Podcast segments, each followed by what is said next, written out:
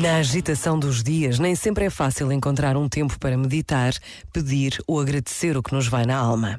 Mas são tantos os que rezam na cozinha enquanto nos escutam, são tantos os que se encontram com Deus num breve passeio à beira-rio, são tantos os que se reconhecem a sua condição de crentes, a levar comida a quem tem fome, a brincar com os filhos apesar do cansaço, a telefonar a um idoso sozinho. Por vezes, basta a pausa de um minuto para reconhecer que é na agitação dos dias que Deus pede a nossa presença.